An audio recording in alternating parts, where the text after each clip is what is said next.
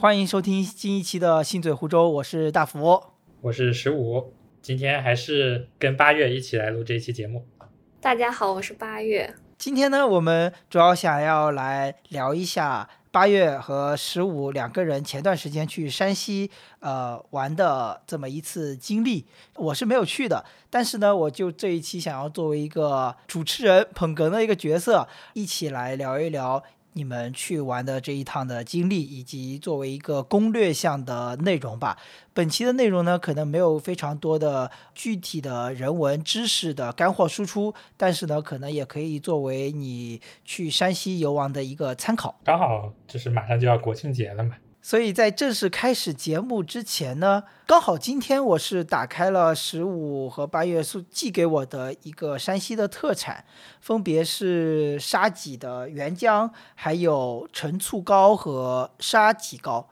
就是在收到打开之前，我是没想到你们会给我寄来山西的这种特产，因为我想了想，山西在我以前的概念里面，可能就只有山西老陈醋这一个 唯一的非常标志性的特产了。不知道你们是当时是怎么选这个具体的礼物送给朋友的呢？就我们当时挑的时候有看到陈醋的，就想着你们都是不做饭的，想想不可能给你们寄陈醋过去，所以陈醋我是。就是我们是给了自己的爸妈带的，还有就是大同的黄花菜，黄花菜是大同的特产呀，应该是吧？反正那个袋子上写的是大同黄花菜。好吧，我感觉我们我这边也经常吃呀。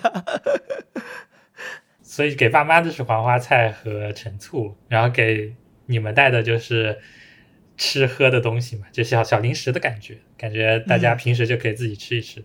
虽然我今天尝了一下那个沙棘原浆兑了水之后，发现还是比较难以接受的，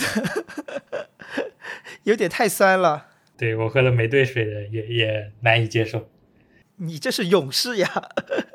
那个店员跟我们说这个东西喝起来不用兑水啊，这么可怕的吗？我我最开始是呃我撕了那个口子，但是发现没有咬没有撕开嘛，我用嘴咬，然后。喷了一嘴和一手出来，我整个人就僵住了，就是那种酸，直接把我给镇住了。我完全受，我完全接受不了这种东西。感觉闻上去一股中药味，然后吃下去就是超酸。但是我查了小红书，它好像还是富含 V C V E 和胡萝卜素，说是对人的身体健康很有好处。好东西都是难喝的，对，良药苦口是吧？那说回来啊，就是在去山西之前。呃，我想问一下，你们两个人分别对山西的印象是什么呢？老陈醋呀，这标签还不够明显吗？没有了吗？你们之前有去过山西吗？没有哎，都是第一次去。那你们是怎么会想到说，呃，想要去山西玩的？你还记得我们以前就是给你看过我们的旅游计划那个目录吗？什么四到七天可以去的地方，就类似于这种。对对对。那个旅行计划表在之前也是在我们的听友群里面啊有分享过的。如果有想要的听众朋友呢，也可以加入我们的听友群去要这一份文件。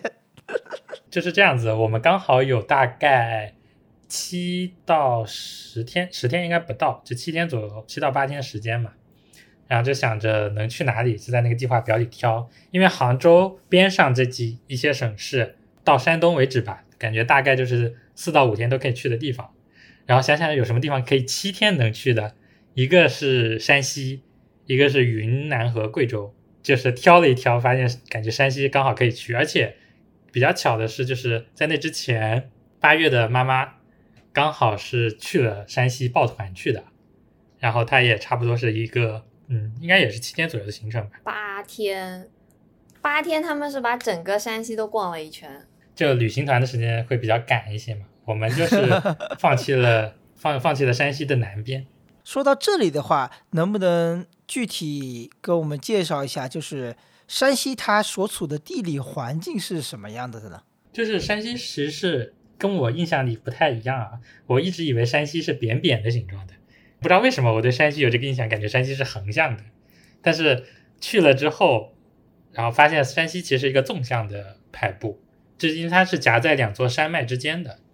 一个是太行山和一个吕梁山，所以它是在一个有个一个峡谷的地方所形成的一个城市，是吗？应该也不能叫峡谷，就是这这么一个地形，两边比较高，然后中间会稍微低一点。但山西跟我印象又不太一样的是，我以前一直以为山西是大大平原，就我印象里的北方总是那种一望无际的大平原，就比较开阔嘛，对吧？就是视野范围之内是看不到山脉的那种感觉。对对对，然后山西就是这次打破我一个印象，因为山西真的很多山。刚刚说的夹在两座山之间嘛，然后每个城市其实还有自己的山脉，这种感觉。黄河其实是刚好流经到山西的时候被呃被山脉所截断了，就是说没有能一路往东流过去，在山西绕了有一个拐角，然后往南流，流过山西的那个最南端之后，然后继续向东流入大海的。哦，原来是这样子。刚好在这里有一个转折，就是那个“几”字的那个地方。对，在这里有一个转折，所以著名的壶口瀑布就是在那附近。嗯，哎，那据你所知，呃，不知道你对这个有没有了解？就是这样子的地形，就是影响了山西，比如说在古代的这种经济发展，它有什么样的具体的影响吗？它古它在古代的时候那种城市的繁荣程度怎么样啊？我我的感觉就是这种地形就会成为兵家必争之地。怎么说？你细说。对，这边有很多的那种各种关啊，像什么雁门关，还有呃近代比较出名就是平型关，然后就就它会有这种怎么说呢，很高的高点，然后呢每个地方想要绕过这边就比较困难嘛，因为周周四周都是高山，对，易守难攻。对，这个地方就是易守难攻的地方，而且它连接着连接着南北，再往北就是那种游牧民族的地方了，然后再往南就是关内。哦，所以其实就是我理解，想要占据整个版图的话，必经必须要经过它这块地方，而它这个地方又是打战比较呃难以攻下的一个点。像我之前在博物馆的时候，那个讲解有说嘛。因为它是在黄河的流经的地方，所以它是我们早期的一些文化的历史节点，就是我们不太熟悉的那些历史，什么尧舜禹啊那个年代，你能看到一些那个时候的遗址。所以跟我们就是在江浙这边的博物馆看到的概念可能还不太一样。我们江浙可能一开始就直接呃河姆渡文化什么之类的，对不对？哎，别说，还真有点像，就是从这里开始的。哎，那还是一个一个叙述模式呀，我感觉。对对对对，它的博物馆还是从什么新石器呃旧石器时代到新石器时代，然后一路往往下演变的嘛。然后到后面比较出名的就是呃是应该是尧的都城吧，啊，可能在山西境内，然后有一些可能是就到河南这边了，反正就在那个河的交界上。那其实博物馆的部分也是接下来我们今天想要作为非常主要想讲的一大块内容。除此之外呢，当然还有众所周知的，就是山西的古建筑、古寺庙也是非常的有名的。所以这也是我们节目的今天节目的第二大块内容，想要来介绍。那在介绍这两大块主要的内容之前呢，想要先梗概的介绍一下你们这一次的一个呃出行所经历的。衣食住行啊，还有总共的支出花费，想要说给听众朋友们一个最简单明了的一个呃游玩的攻略和概念。首先，我们来说一下你们出行的日子和当时的天气吧。我们那个时候比较着急，就是大概有个之前有说的七到十天时间嘛，然后而且是后面那天就必须得回来，所以就比较着急。离出行大概两三天的时候就开始定了，那段时间就是。刚好是暑假的末尾，就是八月底的时候，各种价格还都是比较高的。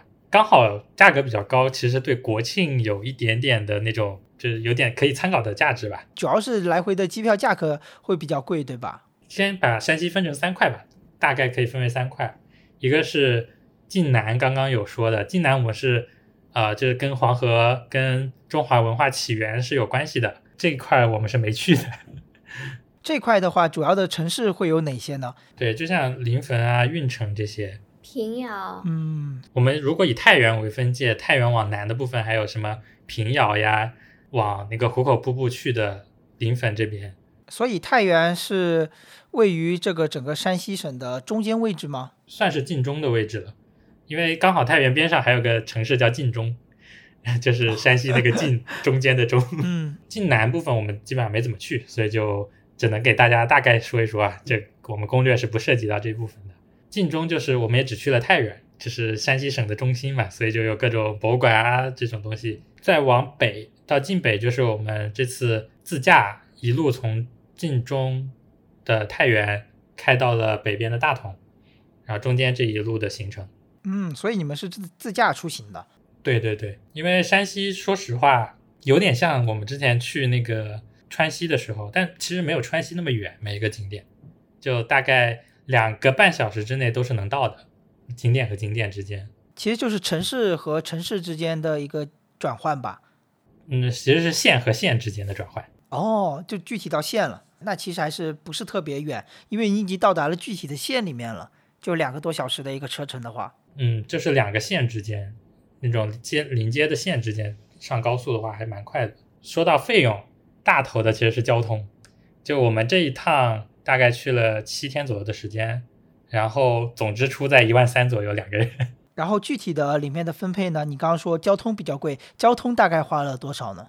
我们机票就花了往返这四千四了两个人，可能主要也是当时因为暑假，然后整体价格会比较贵，是吧？我估计国庆到太原不会比这个便宜，相对于它只有两个小时的飞行时间来说，还是挺贵的了。自驾的话，我们租车大概是一千八百多吧。你们租了一辆什么车呀？哎，租车我就得说道说道，你直接开始吐槽是吧？啊没有没有没有，我不吐槽，我我是用的神州租车，呃嗯不是广告啊，我用的神州租车，我觉得挺棒的这个体验，就是还车和取车都是自助的，他把所有的证件啊、钥匙啊直接放到车里，然后在 APP 上摁一下开锁，然后那个车门就开了，你就可以直接上去，然后就开走，没有工作人员跟你接触。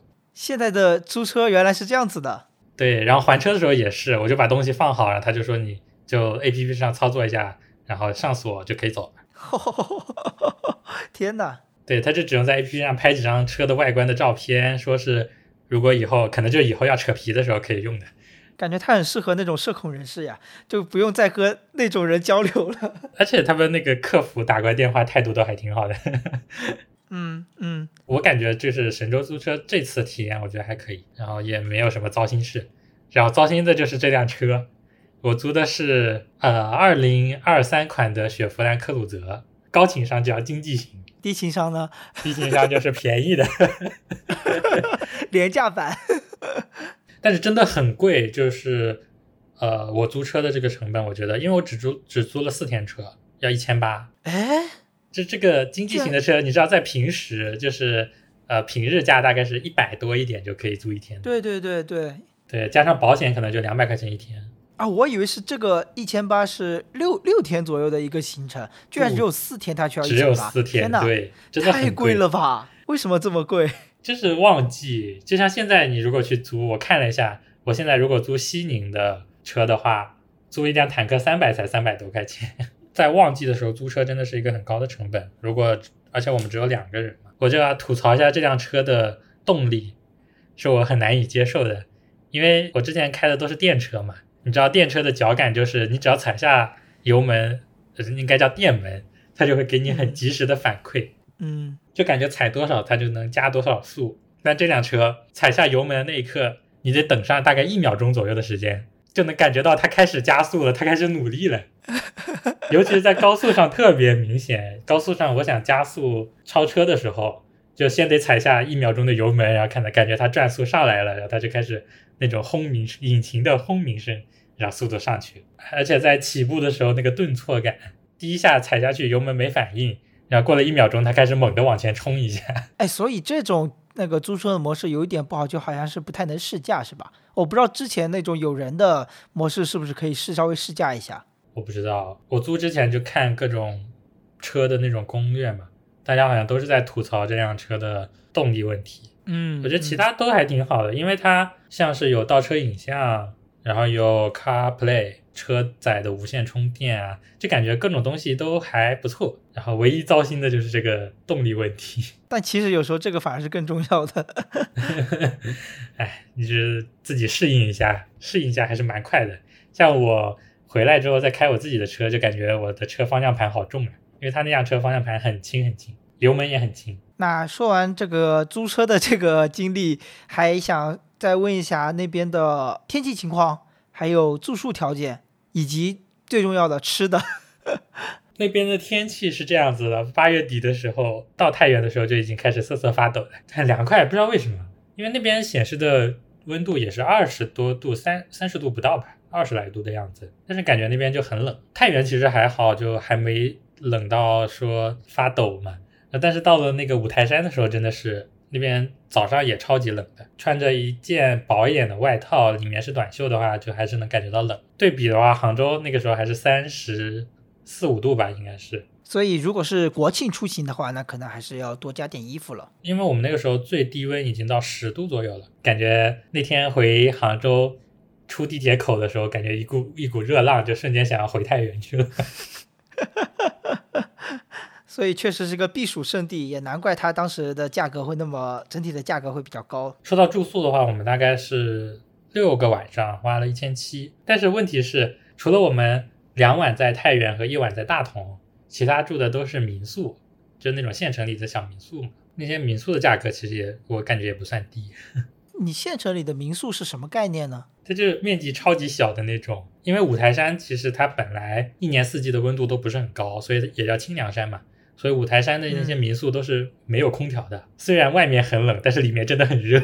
是不是因为不通风之类的原因？对对，因为那边一扇小窗户也不通风嘛。刚进去的时候还是有点热，我就在想，民宿老板应该给房间里都放个电风扇的，虽然也不是很热，但是电风扇感觉还是要的。所以可能就是对于居住条件，大家如果不想出太高的价格的话，就是可能要降稍微降低一点期待。因为那个像五台山那边只有呃两个选择，要么住五台山边上的万豪，要么就是住民宿。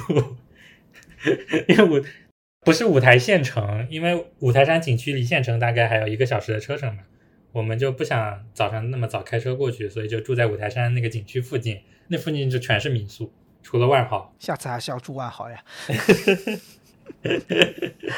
万豪离那个景区确实是很近。除此之外的话，你那边吃的有没有给你留下印象特别深刻的呃食物呢？那边餐饮我感觉跟我印象里又有点不太一样，就是我以前一直以为山西是一个吃辣的地方，这次去的时候发现很多就是那种山西老菜馆啊之类的，它是没有多少辣的，哦，这样子。比我想象中要清淡一些。八月呢？八月觉得山西的吃的好不好吃？还可以，我觉得我我感觉我们吃到的两顿大餐都挺好吃的。哎，你们大餐吃了啥？就是那种当地的老店呀，一个叫老太原菜馆吧，好像也是个连锁店。我感觉它的定位有点像杭州的那种新白鹿这种，那种新式的连锁中式餐馆。比做的那种标准的菜嘛，当地比较特特色那个，我们吃的糖醋丸子，然后过油肉和黄米凉糕，这个这三个应该算是比较特色的菜了，嗯，因为在很多店里都见过。这个店是在太原吗？对对对，我们第一顿就是在太原点的外卖，老城市人了。超真实。因为一看这个地方好像去了还要排队，再点个外卖还能送到酒店，完美。太真实了，有没有点奶茶？说那必须是得点了一杯的，点了一个好像在杭州见不到的，忘记叫什么了。山西特色奶茶呗。倒也不是，那倒也不是，应该也是全国连锁，但是杭州应该有，但比较少比。较少的。后来我们还吃了一家叫杏花堂的，就是在太原那边万象城吃的，就是那种香酥鸡啊什么，我感觉都还蛮好吃的。就我感觉挺符合我们这边的口味的，嗯，符合江浙口味。对，就有甜食，然后味道口味又比较清淡，我觉得很神奇。就除了这个之外，还有一些面食，这个就比比较符合刻板印象了。山西有面食，对，那必须得吃面呀。什么刀削面呀？哎呀，我小时候就喜欢吃小区门口的刀削面，我妈那个时候就会给我十块钱去买一碗刀削面。莫非你说的是那种兰州牛肉拉面？啊，不是不是牛肉拉面，刀削面。那我们具体来聊聊你们去山西游玩的呃内容吧。首先，我们刚刚节目开头也讲过，要分为两大块，一个是在山西各种各样的博物馆，我可以这么理解吧？倒也没有各种各样了，因为我们只有在太原去了博物馆，我们时间还是太赶，没有好好去大同的博物馆。其实大同也有一些很有很精彩的博物馆，感觉有点可惜。那就从太原开始聊起。首先，呃，你们总共在太原去了几个博物馆呢？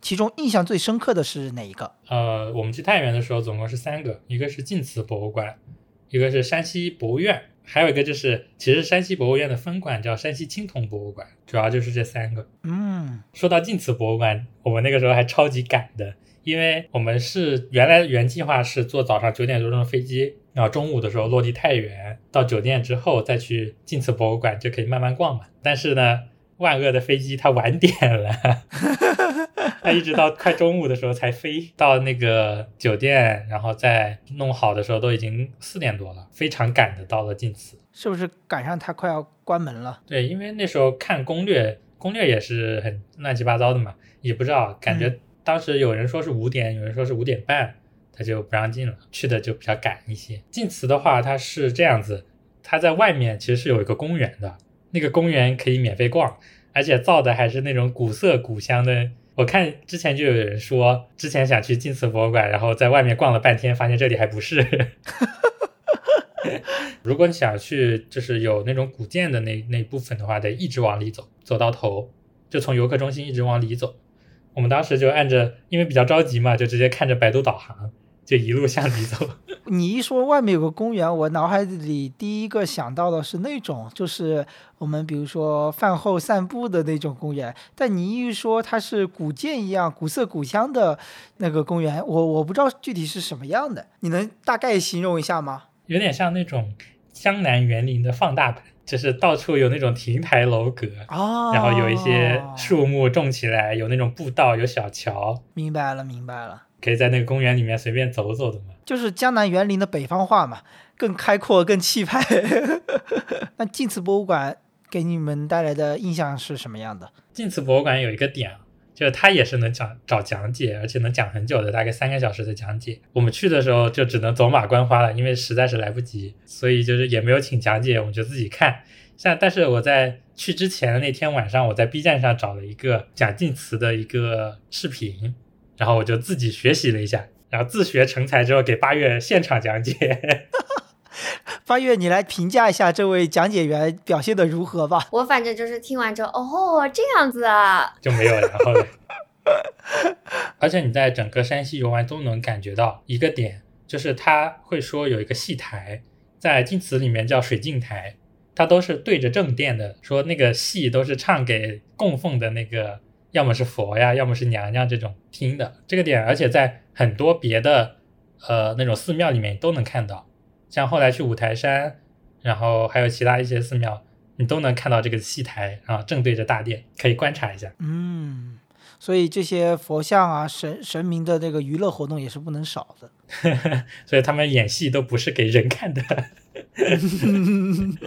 然后，而且里面有一个，它里面的建筑好像都是辽金那会儿的，然后还有宋朝的一些建筑嘛。里面有一个殿叫献殿，是那种摆放供奉的东西的一个小小的一一间屋子，献是哪个县呢？呃，是奉献的献，嗯，OK，所以它是摆放贡品的地方嘛，也是正对着那个大殿的。这个献殿你就能看到它周围是没有墙的，就没有四面的那个土墙，哦，你就能看到它那个柱子和一些其他的支撑的那些结构嘛，就可以知道中国古代的建筑是不靠墙来承重的，嗯，对对对，就完全靠那几根木柱子。就是当年我们古建史当中有教过的内容，是的，就在这个殿就能很明显的看到，因为它没有四面的围墙。所以它是整个都是通着的吗？对对，然后中间是那种木头栅栏一样的感觉，嗯，但那个嗯栅栏也不接顶嘛，它故意呈现出来不接顶，让你看一下它这个是不受力的。嗯，而且这些建筑都是古建嘛，在山西就很神奇，因为你看到的很多木构建筑，它都是古建，就不像是那种明清时代的建筑。怎么感觉明清时代在现在都看不上了，这不算古建了？怎么说也得是个宋朝的吧？它的那个主殿就是一个是叫圣母殿吧？它那个圣母殿就是一个宋朝的木构建筑。哎，所以现在讲的内容都还是晋祠博物馆里面的吗？对对对，晋祠里面就是包含了一堆的建筑。所以它的这个博物院，它都是以真实的古建筑来作为展品，是吗？啊，对，晋祠就是这样子的。哦，有意思，有意思。然后你刚刚讲那个圣母院，呃，圣母殿什么圣母院？圣母院，巴黎圣母院巴黎圣母，院巴黎圣母殿嘛，嗨，巴黎圣母殿，山西圣母院，它的圣母殿是一个宋朝的建筑，然后它那个就是当时我听讲解，就是说正前方不是一个，它是一个七开间的建筑是吗？还是八开间？我忘记了。就是它两边的柱子不是一样长的，嗯中间的柱子要短，越往两边越长。嗯嗯嗯，最两边的柱子它也是开始倾斜的，就向内收拢倾斜的，这样子它就是让整个屋檐它的两边就是能翘起来，对，就它整中间那那根横梁也不是直的，而是有两边是翘起来的，所以我感觉那个宋代那个殿就特别漂亮。有点动感的感觉吧，就不像平时看到的那种古建筑，就是很安静的状态。我想起我们之前在泉州看到的一些比较老的建筑，或者他们那种传统的屋檐，也是有两边上翘的那种状态，也会让人感觉特别的姿态特别优美嘛。所以感觉宋代的建筑就很飘逸，跟后面能看到一些唐代的那种木构就完全不一样。感觉唐代的建筑就特别的大气那种感觉，恢宏，压迫感很强。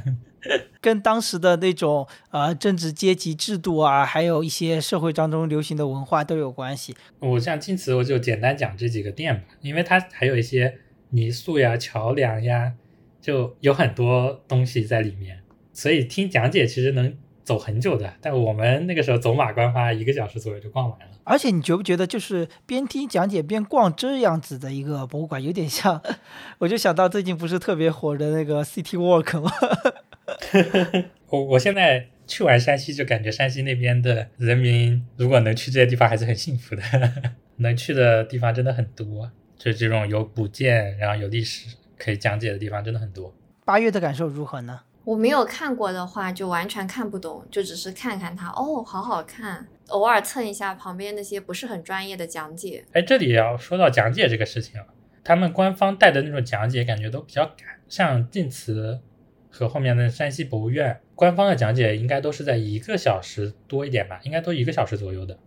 然后像我们，呃，也不是打广告啊，我们找的是淘宝上那个大咖说，基本上都是三个小时起的还有这种产业，就是专门出售讲解服务的。啊，有的有的，而且很多，就是你在那个哦，有意思。就直接说后面山西博物院吧，我们第二天就去了山西博物院，然后在那边其实你能看到很多叫做社会讲解吗？就类似于这种称呼，它其实就是非博物馆官方的讲解，它也可以去里面讲，然后会给你一个小牌牌挂在工作证一样的挂在身上。他们是收费的吗？对对对，都是收费的啊，就是其实就是有点像那种旅行团，然后包了个团，大概六到十个人，你就带队就进去讲嘛。虽然收费会更高，但讲的时间会更长一些。我们当时在山西博物院的时候遇到了官方讲解，官方讲解带着大概四五十个人哇，涌进了那个展厅，然后那个官方讲解用的还是那种扩音喇叭，天呐！特别吵，吵得我们都听不见在说什么。因为像我们这种小团的讲解啊，那个导游会给你个小耳机，嗯，然后你就直接挂在耳朵上，然后他就会小声的讲，然后你就在耳机里听就好了。那个官方的讲解一来之后，就什么都听不见了。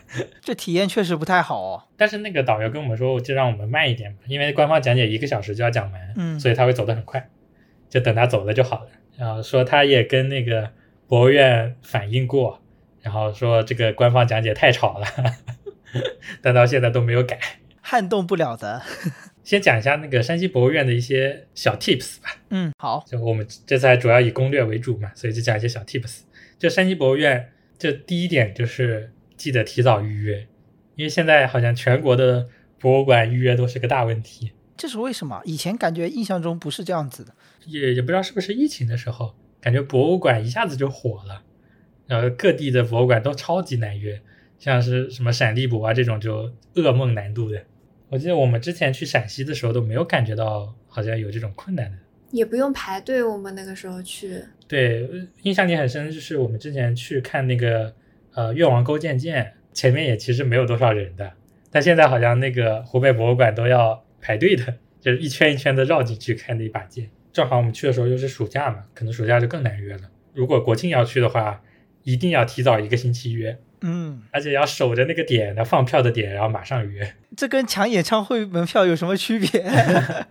那还是好抢很多对，要。好抢一些。但是山，西博物院应该是提前三天还是四天他会放票，嗯，所以要关注一下，就是要要去的那几个地方都要提前。然后山西青铜博物馆也是一样，要分开约的。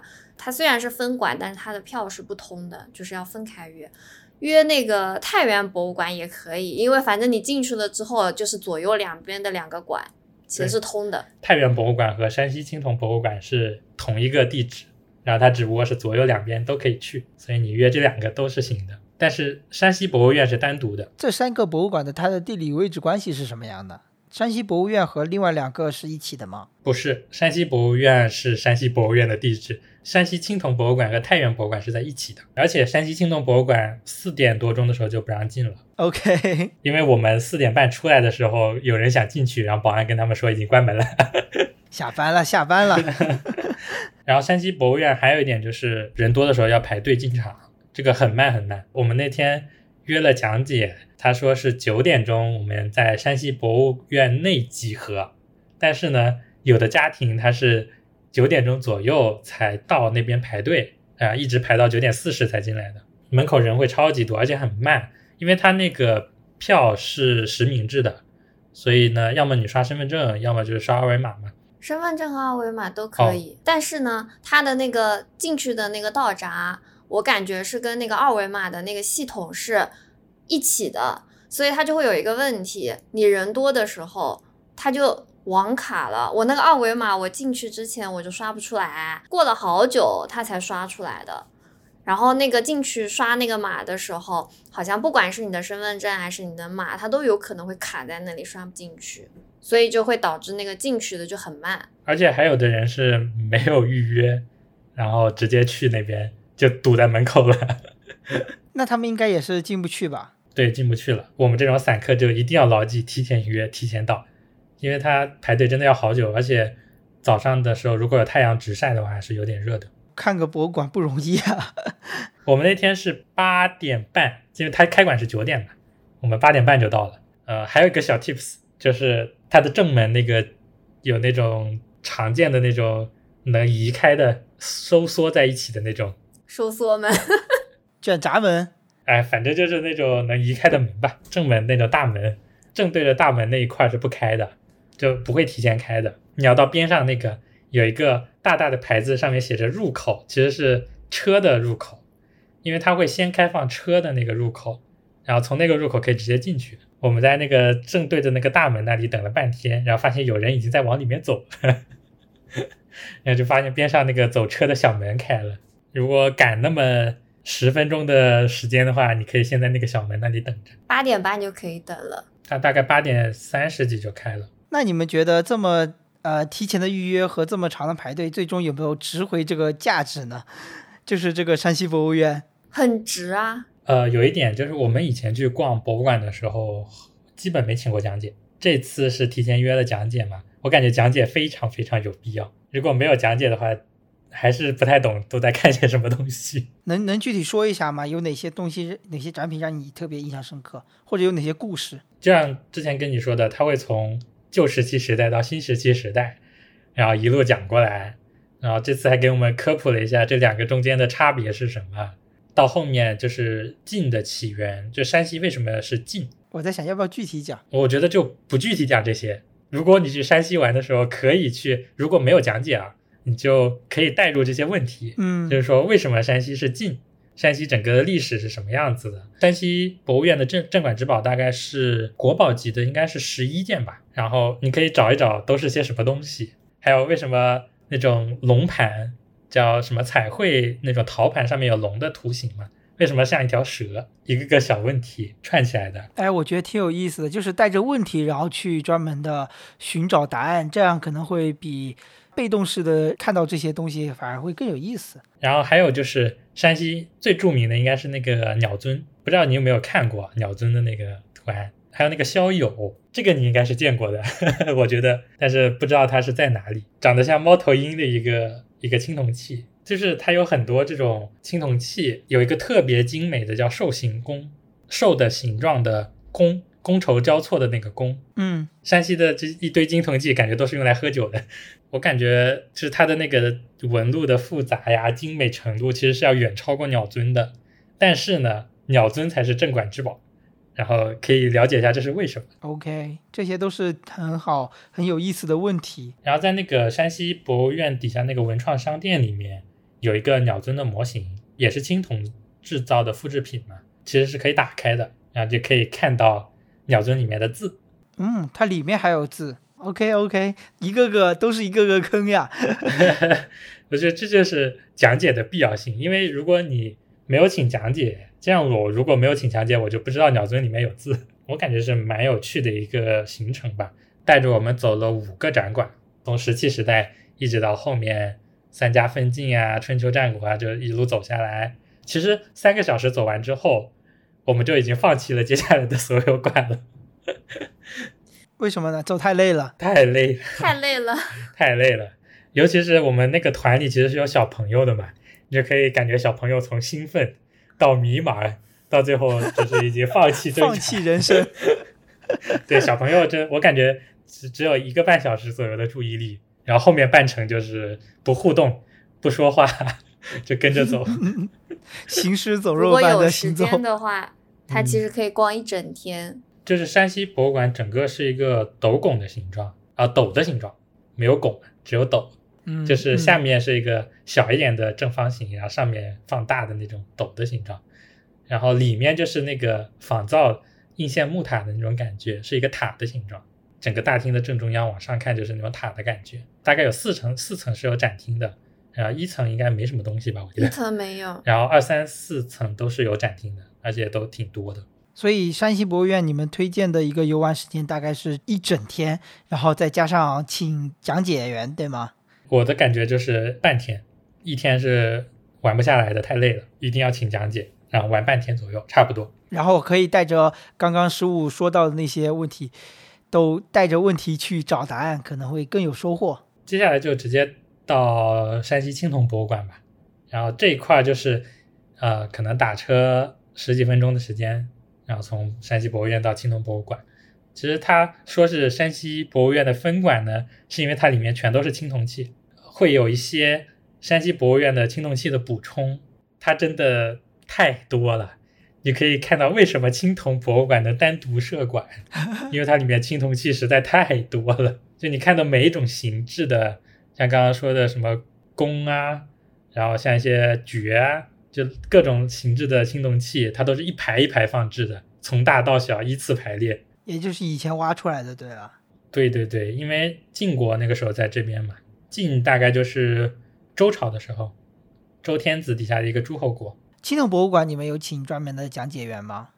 没有，淘宝平台上没有这个博物馆的讲解，不值得，不值得分配人员。也也不是，就是因为它里面的展品很多，但是呢，比较重量级的比较少，重量级的都在山西博物院了。就是比较有代表性的都在山西博物院，能理解，所以青铜博物馆就是看一个量大，震撼你一下。推荐游玩时间会有多久呢？一小时，赶的话一小时，怎么？因为它也是有两层的展馆可以看。其实说实话，青铜器多了之后嘛，就看不太懂了。看麻木了吗？对，太多了，就全都是。刚开始比较开心的，每一个都仔细看一看，到后面就是就这样吧，快走快走。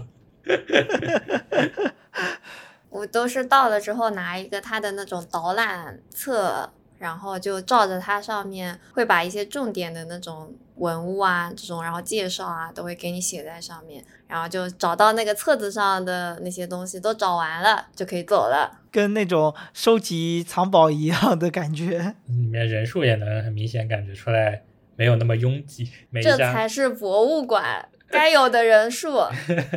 想起以前逛博物馆就是这么多人，现在到处都是。但其实是不是也是意味着说，如果人如果时间不够的话，可以选择不去呢？嗯，对我感觉是这样子的，就是如果时间不够，就可以不去山西青铜博物馆了。跟他一起同馆的太原博物馆推推荐指数大概有几颗星呢？啊，没逛，